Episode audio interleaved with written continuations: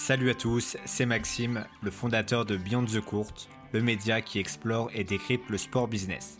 Avec ce podcast, je vous propose d'aller à la rencontre de ces acteurs, comme des présidents de clubs ou de fédérations, des dirigeants d'entreprises du secteur comme Decathlon ou Sorar, mais aussi des sportifs.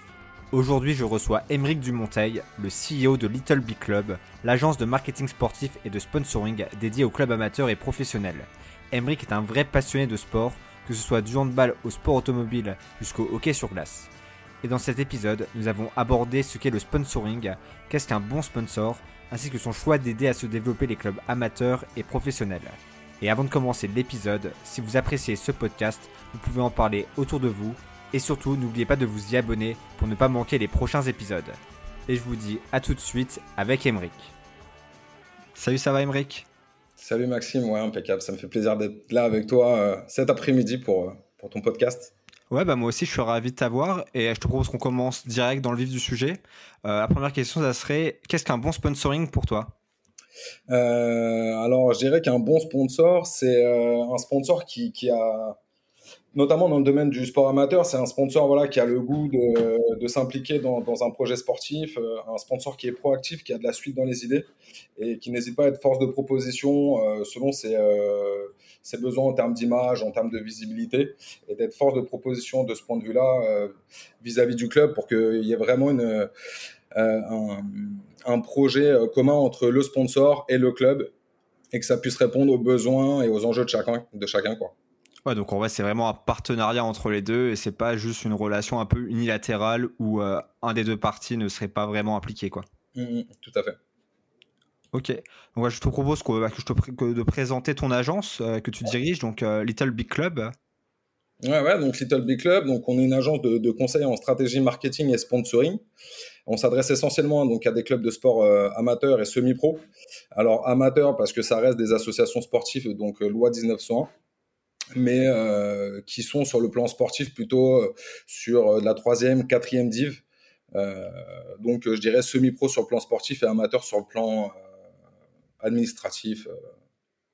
Voilà, donc du coup on les accompagne sur un certain nombre de sujets dont dont notamment donc toute la stratégie marketing qui a vocation à acquérir de nouveaux de nouveaux partenaires euh, donc on est sur la partie stratégique et également sur la partie opérationnelle, donc avec euh, la force de vente. Donc à ce moment-là, on va vraiment chercher des sponsors euh, pour, bah, pour nos clubs clients et on se substitue entièrement un service marketing comme et commercial d'un club pro, mais cette fois-ci en externalisant le service et en s'adressant à des clubs amateurs sur tous ces sujets-là, quoi. Ok, ok, donc vous êtes à la fois euh, stratège euh, et, ensuite vous allez chercher les, les, sponsors directement quoi, pour les clubs. Ouais, ouais exactement. Ok. Globalement, on fait euh, un audit. voilà, on fait un audit, donc après derrière on va faire du conseil, ensuite on va faire de la stratégie et puis on va finir par, bah, par l'opérationnel et la commercialisation des offres. Ok, et, euh, et ce choix, de, bah, ce choix des, des, clubs amateurs et semi-pro, c'est quoi? C'est toi qui connaissais ce milieu Tu as vu une opportunité ou tu avais vraiment un désir d'aider ces clubs amateurs et semi-pro? Ouais, bah en fait, si tu veux, moi j'ai un parcours où euh, j'étais dans le staff technique de clubs pro, semi-pro et, euh, et amateurs. Et je me suis aperçu, notamment dans les clubs semi-pro amateurs, qu'il y avait vraiment des, besoins en termes de, sponsoring. Euh, mais qu'ils n'avaient aucune ressource euh, pour le faire, ou en tout cas des ressources qui étaient un peu bancales. Euh, et donc, euh, bah, j'ai développé Little Big Club avec ce souhait justement de, répondre à cette problématique que les clubs amateurs avaient. D'autant plus que c'est un marché qui est en pleine croissance et qui a un potentiel de développement énorme.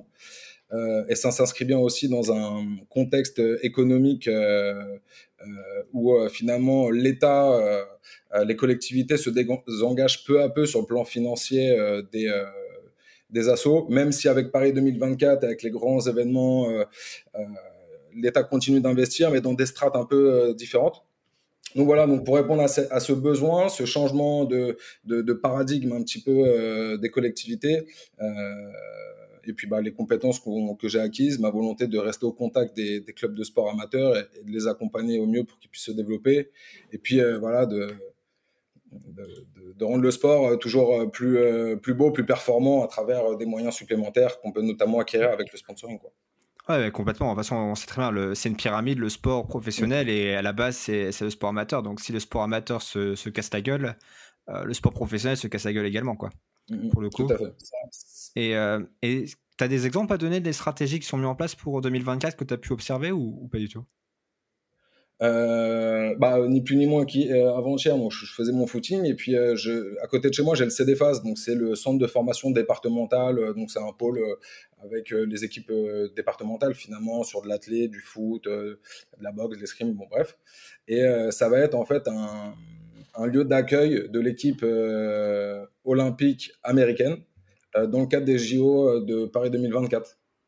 Et donc, du coup, on voit qu'effectivement, l'État et le, notamment la région investit pour, pour, pour moderniser en fait toutes ces infrastructures en vue de Paris 2024. Et ça, c'est qu'un petit échantillon, puisqu'après, on voit un projet émerger dans Paris, ici et là. Donc, parce qu'on sait très bien, de toute façon, les, aussi les Jeux Olympiques, ça sert à faire rayonner le pays dans un premier temps, mais aussi à créer des infrastructures et à investir euh, bah, dans des infrastructures pour développer le pays à la, sur, le, sur côté sportif. Quoi. Surtout qu'en France, bah, pour le coup, on, on a grandement besoin, je pense. Ouais, ouais, il y a eu pas mal de choses qui ont été faites. Euh, même le gouvernement a mis en place le passeport. Tu sais, c'est une aide de, de, 50 euros de mémoire euh, pour, pour les licenciés. voilà, pour abaisser le prix de la licence, mais que ça n'impacte pas les clubs. Mmh pour promouvoir le sport en France. Vraiment, voilà, c'est toute une, il y a toute une effervescence autour de, Paris 2024. Et puis, bah, tu le sais mieux que moi, avec aussi la Coupe du Monde de rugby à 13, de rugby à 15. Euh, ouais, j'ai vu que d'ailleurs pour la Coupe du Monde 2023, euh, pour le coup, mon coloc, il a eu la chance, il a pu aller dans le train qui traverse la France et qui est une sorte de musée euh, qui se déplace en fait dans un train. en fait, le train est un musée de, de, la Coupe du Monde de rugby, quoi. Et il a pu voir des maillots, la coupe, la coupe, je crois aussi. Alors, c'est vraiment une très belle initiative pour le coup, euh, ça. Et euh, j'ai une question aussi, la, taille du marché euh, du sponsoring au niveau amateur, c'est tu, tu, sais à peu près combien c'est ou? Alors aujourd'hui, mm, mm. ouais, bah selon une étude qui est sortie en 2021, post-Covid, ou en tout cas dans cette période-là, initiée par Sportsora et qui a été faite, réalisée par KPMG, donc le sponsoring sportif en France représente 2,5 milliards d'euros. Euh, et de ces 2,5 milliards d'euros, 40% est capté par euh, le sport amateur. Ouais, donc c'est une trentaine de pourcents de le sport pro. Ok, ok, donc c'est clairement pas négligeable, quoi. Enfin, je veux dire, c'est quand même un, un beau marché. Mmh. Euh, et c'est quoi les différences entre que tu as pu observer donc entre le, sponsoring amateur, semi-pro et professionnel? J'imagine qu'il y a des différences. Ouais, bah déjà les, les pros, c'est un marché qui est qui est mûr en fait les, clubs ont des ressources humaines, ils ont déjà une expertise, euh, ce qui leur permet, et puis ils ont aussi des écrans, des, euh, euh, des services à offrir qui se démarquent en fait des clubs amateurs.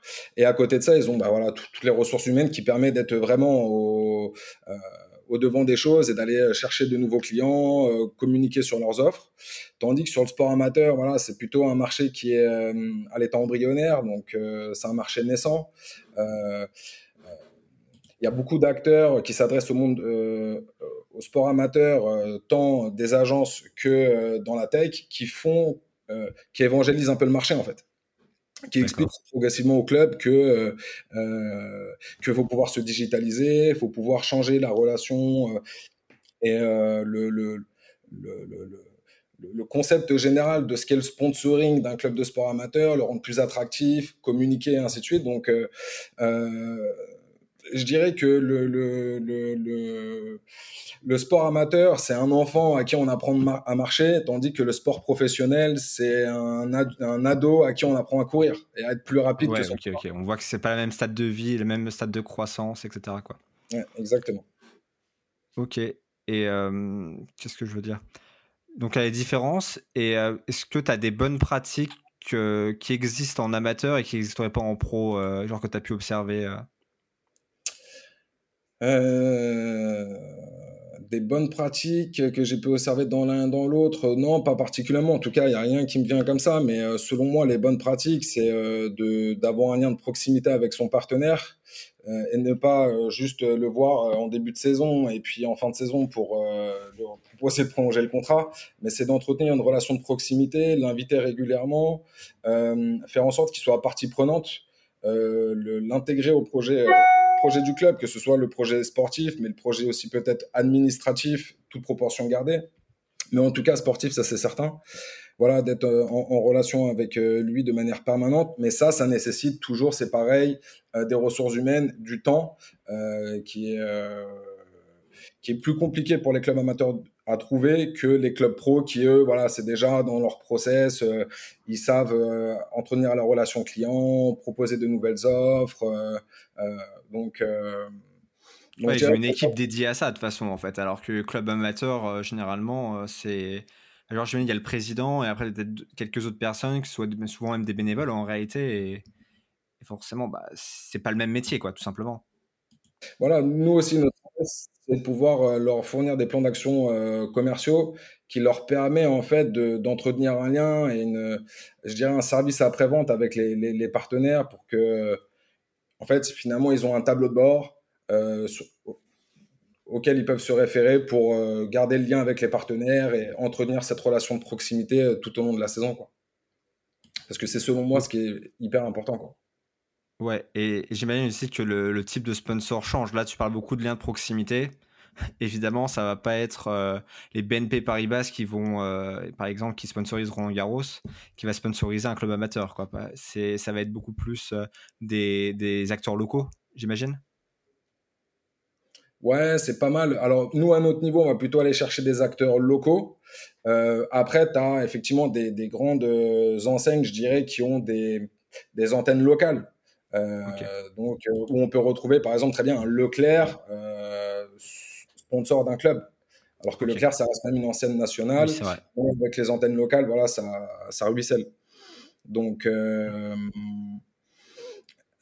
nous, notre travail, c'est ça. Mais après, c'est vrai, tout à l'heure, on en parlait un petit peu. Il y a certains acteurs comme Easy, comme Rematch, comme The Live et comme d'autres, en fait, qui sont en train de, de, justement proposer des solutions qui donnent de la visibilité à des sponsors de manière, parce que eux, ils ont une acquisition qui est, euh, prenons l'exemple de Sporezy, je crois qu'ils ont dépassé le million d'utilisateurs.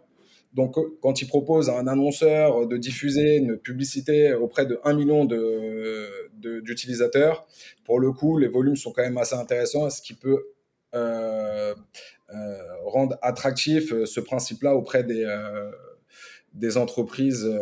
oui, que c'est généralement, c'est des gens qui sont intéressés au sport, donc encore plus les, entreprises qui, visent ce type de personnes, c'est des gens qualifiés, quoi. C'est pas comme quand ça passe à la télévision où là, c'est quand même euh, au petit bonheur de la chance, quoi. Ouais, ouais, tout à fait, tout à fait. Mm. Bah, il y a des secteurs d'activité où ils ont tout intérêt à le faire. Hein. Un équipementier sportif, par exemple, ah bah euh, c'est top. Bah, on, le voit bien, même dans le domaine du sport pro, euh, les, les, sites de Paris, tout ce qui est crypto, en ce moment, c'est en train d'exploser. Donc, ils ont tout intérêt à s'adresser euh, à faire du sponsoring parce que leur cible se trouve là. Quoi. Ouais, bah déjà, j'en profite. Euh, qu'est-ce que tu penses là? Euh, En Angleterre, ils vont supprimer les, les sponsors de paris sportifs. Et en, ah France, donc je sais en France, je sais pas si c'est dans les cartons, mais mmh. on, voit quand même qu'il y a une tendance où on tire un peu sur les, les paris sportifs.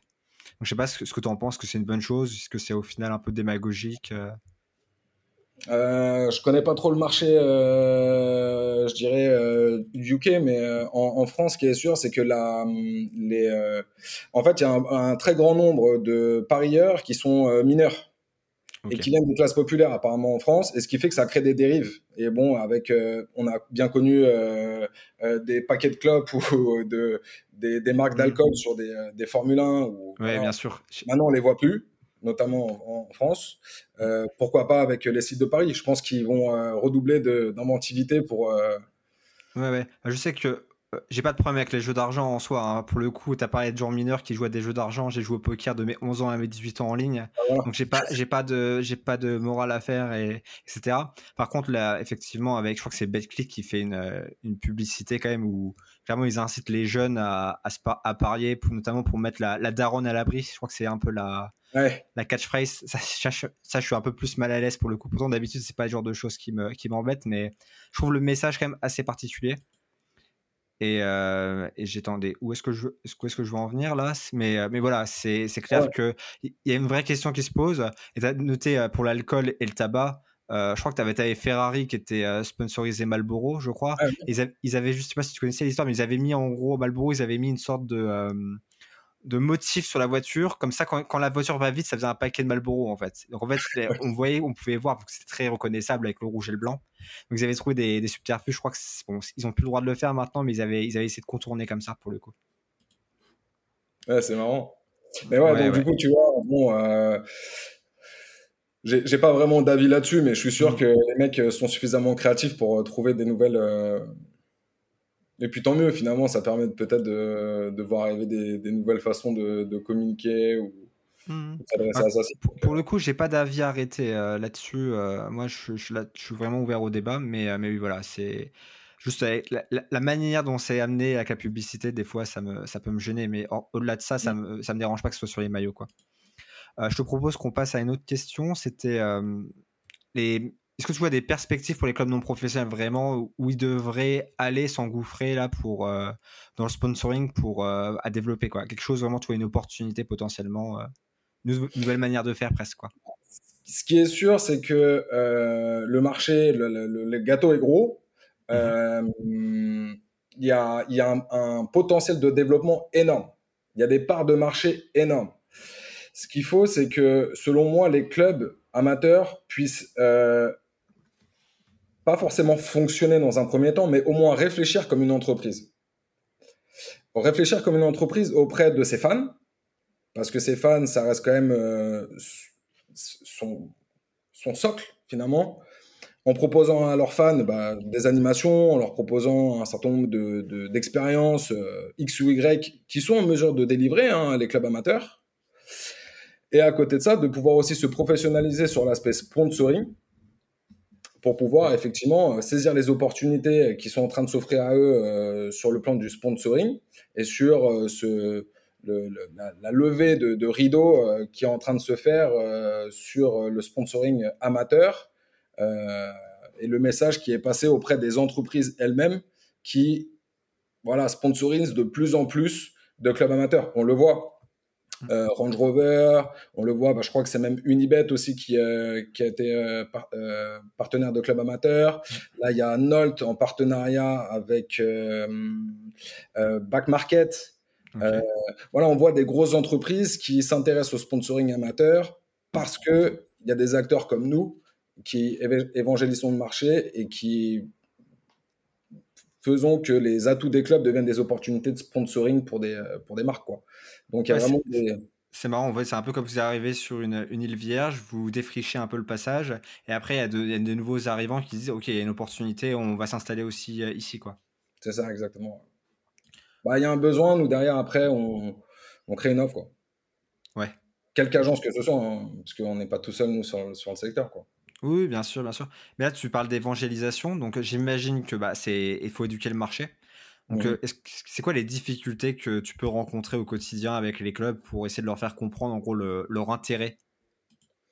Euh, bah, je ferai le parallèle avec ce que je disais tout à l'heure, dans le sens où il faut vraiment que les clubs euh, pensent au moins comme des entreprises. Donc c'est souvent là où ça devient problématique, c'est que comme on est dans des associations, mmh. les décisions sont prises de manière très consultative. Ouais. C'est bien, mais euh, d'un autre côté, ça, ça, ça, fait perdre du temps, ça fait faire un marche avant, marche arrière. Il y a les égos de chacun, il y a les sensibilités de chacun. Euh, mm. c'est bien d'être dans un format consultatif. Moi, je le fais avec mes équipes et j'aime ça. Mais à un moment donné, il faut qu'il y ait quelqu'un qui puisse trancher et dire OK, bah, prenons, cette direction. prenons cette direction-là et puis euh, j'en assumerai les responsabilités. Après, c'est des, des, responsabilités, somme toute, peu engageantes. Quoi.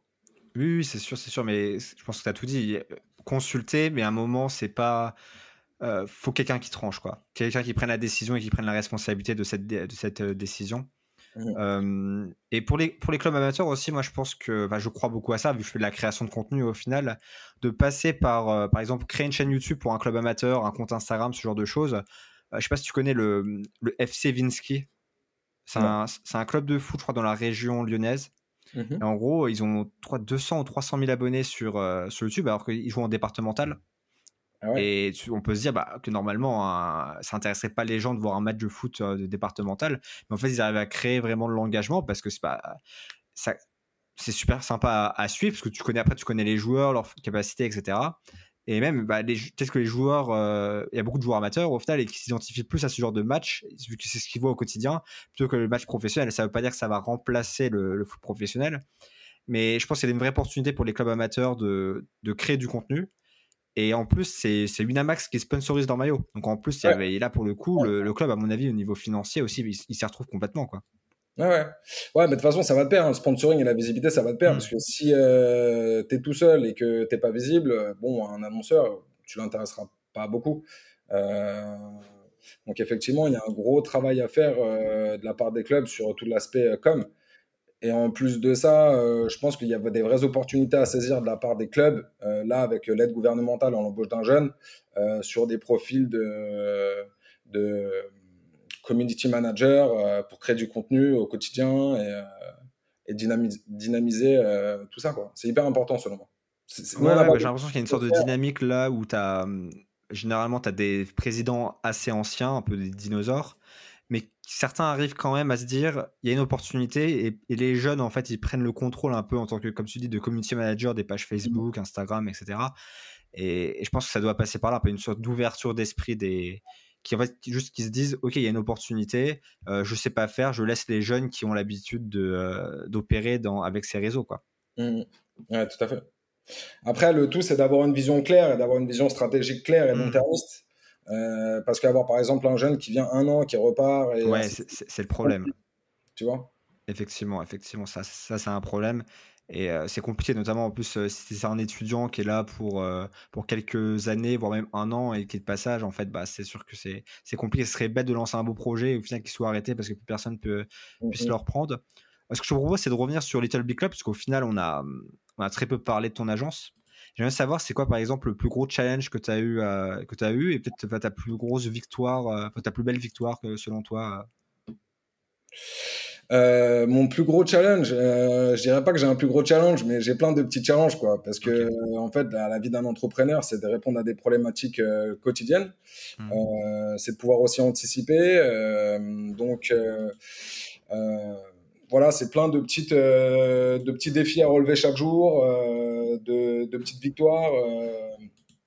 Euh, après, je suis assez fier de, notre première année parce que finalement, on s'est lancé pendant le Covid. Les six premiers mois, euh, c'était le lockout, donc il n'y avait rien qui fonctionnait. Et puis là, on vient de clôturer finalement notre première année. On a aujourd'hui six clubs euh, qui nous font confiance. Donc, c'est un développement qui est plutôt assez intéressant. J'ai une, une, relation, enfin, on a une relation avec ces clubs-là qui est une relation de proximité, justement, mmh. où on les accompagne. Donc, on arrive justement à à, mener des, à mener des projets malgré les difficultés que rencontrent les clubs. Euh, et ça, c'est ça, c'est une fierté de pouvoir euh, justement les accompagner euh, comme ça sur, sur du long terme, quoi, finalement. Ouais, tu peux nous donner les, les clubs que tu accompagnes Ouais, donc on a les Caribous de Seine-et-Marne, donc un club de hockey en Détroit. Euh, on a un club de volley, donc le Paris Amical Camou, euh, qui se trouve dans le 15e arrondissement de Paris, euh, qui est un des plus gros clubs de volley de France en termes de nombre de licenciés. Ça joue de la N2 à N3 hommes-femmes. on a le SMUC MBM, donc le club de basket du SMUC Marseille, avec un gros projet de professionnalisation à l'initiative de Michael Pietrus, qui, qui, a pris la présidence du club, donc un vrai projet de développement. Donc ça, c'est intéressant aussi. On a un club de rugby en Fédéral 2 dans le Val d'Oise, euh, le Stade de Montois Rugby Club. Et là, on vient de rentrer euh, VPS Racing, qui est en fait euh, une équipe de sport automobile dont les fondateurs en fait sont des pilotes professionnels qui notamment tournent en, sur 24 heures du Mans sur Alpine et qui ont monté une team euh, avec des midjets, donc c'est des, euh, des, petites voitures euh, de, de, de, course quoi finalement, et avec justement tout un projet de développement avec notamment l'année prochaine l'arrivée de Alpine en GT4 donc des voitures, voilà, ils montent en gamme et on vient de les signer, donc on va, on va s'occuper de toute la commercialisation de leurs offres de sponsoring. Donc euh, voilà, je crois que c'est à peu près les clubs qu'on a là actuellement. Et puis bon, il y a pas mal de choses qui vont se décanter avec avec la rentrée, notamment dans le domaine du, du handball, qui est un sport qui, qui me plaît, qui me plaît bien. J'aime bien la, la, mentalité qui y règne, mais qu'on n'a pas encore comme comme comme club client. Donc ça serait avec plaisir de pouvoir bosser pour pour un club de handball.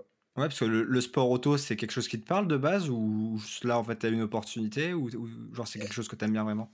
Ouais, non, non, le sport automobile, c'est quelque chose. Euh, enfin, moi, mes premiers souvenirs de sport auto, c'était euh, c'était les années Sénat, quoi. Donc, euh, j'avais. ok, les belles années. J'avais même pas 10 ans, quoi, tu vois. Donc, moi, la, la Formule 1, ça m'a vraiment piqué depuis que je suis, je suis tout petit. J'ai toujours été fan depuis des années des années. Et puis là, là avec l'arrivée de la Formule 1 sur Canal, il y a quoi, une dizaine d'années, peut-être, quelque chose comme ça. Du coup, il y a beaucoup plus de contenu. Ça nous permet d'être un peu plus mmh. dans, dans l'immersion et tout. Donc, j'ai la retransmission de Canal Plus est vraiment très très bonne pour le coup. Bah, il y a Julien Febro là qui a depuis le fameux accélère accélère sur la victoire de Gasly, il a, il a pris encore du, du galon.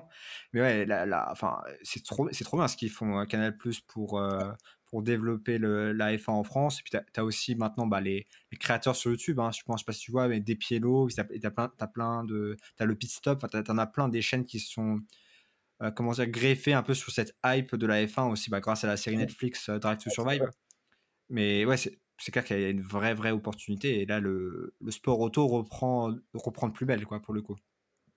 Ouais, tout à fait. Donc ouais, la, la F1 et puis euh, et puis euh, j'étais en contact avec un, un, gestionnaire de carrière de pilote automobile sur Midjet justement, et euh, on a eu l'occasion de d'être invité donc au, à Manicourt, à Manicourt pour une manche pour une manche de, de je sais plus quel était le championnat. Enfin, tu avais GT3, GT4, tu avais Rossi qui tournait en GT3. Maintenant, il a quitté le dos ah pour aller sur 4 roues. Ok. Ça faisait le buzz sur, dans les paddocks. Et, euh, et donc, du coup, on a été invité euh, à, à, venir à cet événement-là. C'était hyper sympa. Et puis, bah, de fil en aiguille, on a commencé à discuter. Euh, et puis, on a trouvé un accord là. Donc, je suis ravi parce que moi qui, qui, qui, qui adore le sport automobile, c'est une belle opportunité pour, pour prendre plaisir à travailler, quoi, au travail. Ouais, ouais, j'imagine. Et euh, donc là, tu as, fait, as plein de clubs, tu as fait plein de sports différents. Euh, est-ce que tu pourrais nous donner exactement ce que tu fais? Tu prends un cas pratique que tu as fait là et euh, peut-être un peu développer pour qu'on comprenne bien en gros bah, ce que fait Little Big Club pour ces clubs. Quoi. Ouais. Euh, bah, finalement, en fait, nous, ce qu'on fait, c'est qu'on a toute une partie qu'on appelle le triptyque sponsoring. Donc, euh, le triptyque, ça va être euh, trois volets. Donc, le premier volet, ça va c'est un audit. Donc, on passe euh, une journée entière avec les responsables du club.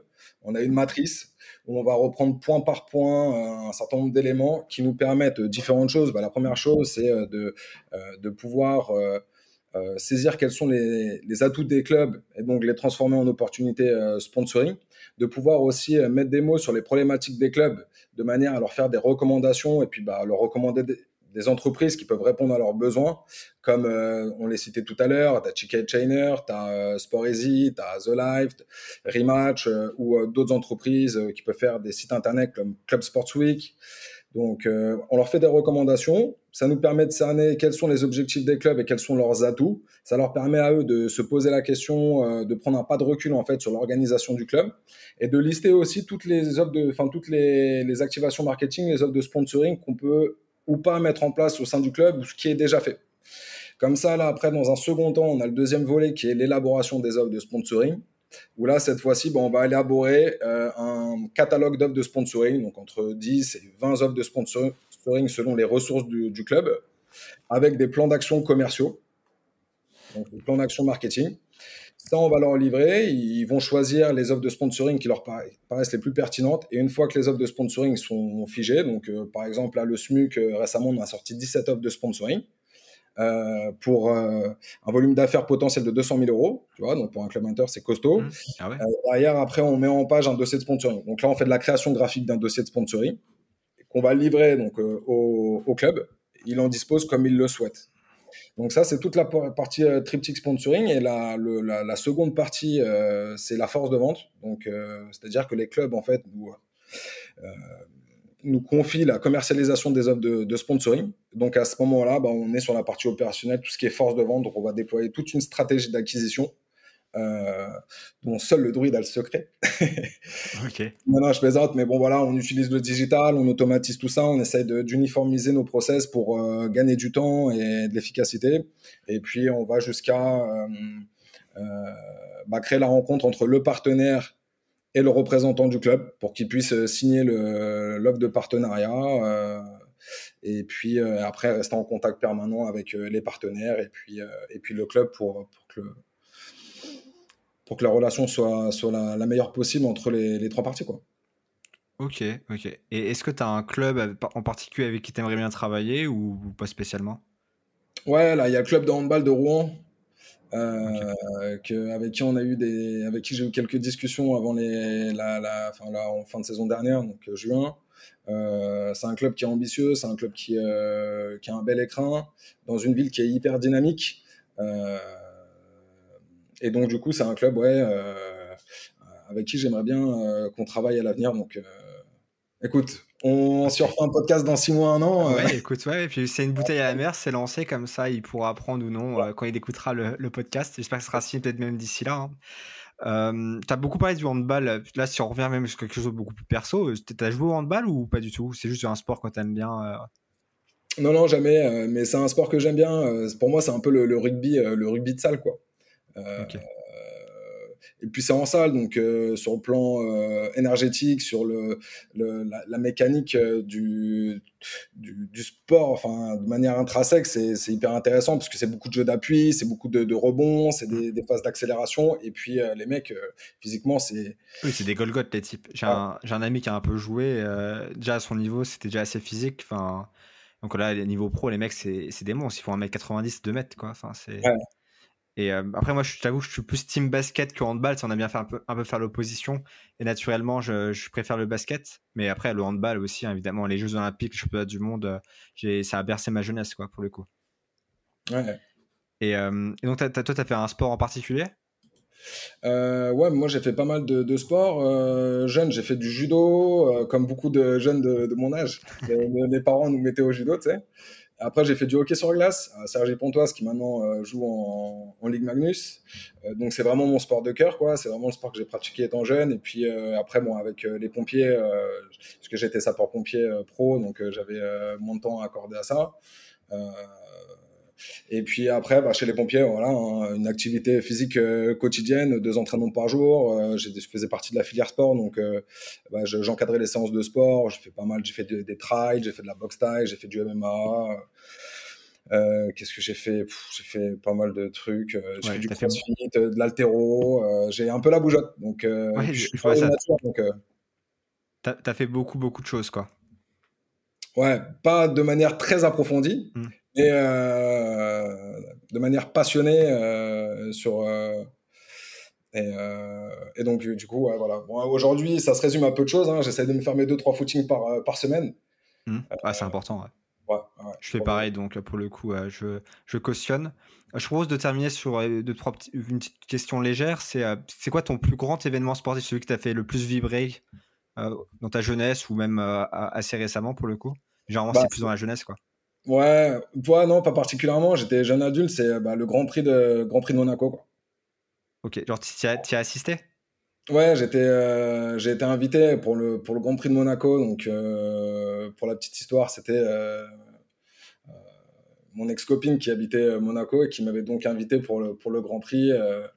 et donc, c'était hyper sympa. Et puis là, c'est vrai que le Monaco, c'est dans la ville. Hmm. Euh, c'est on fait euh, après le soir on fait la fête euh, sur la ligne des stands, enfin de, sur la dans le paddock et tout. Enfin c'est c'est ah, quelque chose, c'est une super expérience quoi. Ah c'était en, en quelle année? Ouais. Ah, c'est une bonne question, ça. Je sais pas, je devais avoir peut-être 26, 27 ans, quelque chose comme ça. Donc, ça fait une dizaine d'années, je pense. Donc, en 2012. Ok, ok. Ouais, ok. Là, pour le coup, je pourrais pas te dire qui avait gagné l'année là pour le coup. Ah, non, non plus. ok, bah, je te propose qu'on conclue là-dessus. Euh, juste, est-ce que tu peux nous dire peut-être où te retrouver, où retrouver euh, Little Big Club? Ouais, bah, on est hyper présent sur euh, LinkedIn, donc Little Big Club. Euh, Émeric Dumonteil aussi, mon LinkedIn perso pro, je dirais. on a notre site internet, little-big-club.fr, et puis chez tout les chez tous vos marchands de journaux. ok, ok. Bah écoute, je, mettrai les liens dans la description euh, de l'épisode. Et même, je conseille, hein, le site internet est, plutôt pas mal. En plus, il y a les études de cas euh, où tu expliques vraiment très bien bah, ce, que, ce que fait l'agence euh, en prenant les, différents cas que, que tu as pu faire. Donc voilà, je mettrai tout ça dans la description. Et bah, je te dis à très vite, Emmerich.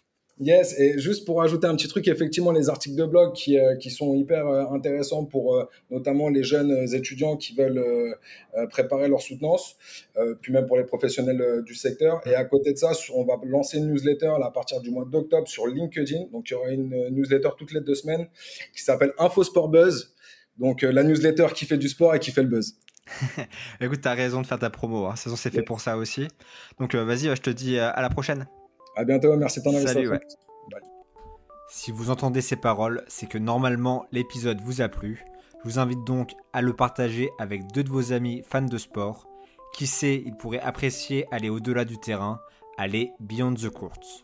Et pour m'aider à gagner en visibilité, vous pouvez également noter ce podcast 5 étoiles de préférence et avec un commentaire où vous précisez pourquoi vous l'appréciez. Si vous m'envoyez votre mail, alors je vous enverrai tous les lundis l'épisode de la semaine ainsi qu'une analyse d'un sujet sur le sport business comme comprendre l'inflation du montant des transferts au football, quels sont les facteurs, l'impact des réseaux sociaux et du Web3 sur le sport, comment améliorer la fan expérience des supporters et bien d'autres sujets. Pour finir, si vous souhaitez bâtir une audience pour faire décoller votre carrière, alors vous pouvez me contacter à l'adresse suivante kurdali.maxime.gmail.com et je vous dis à très vite pour un prochain épisode.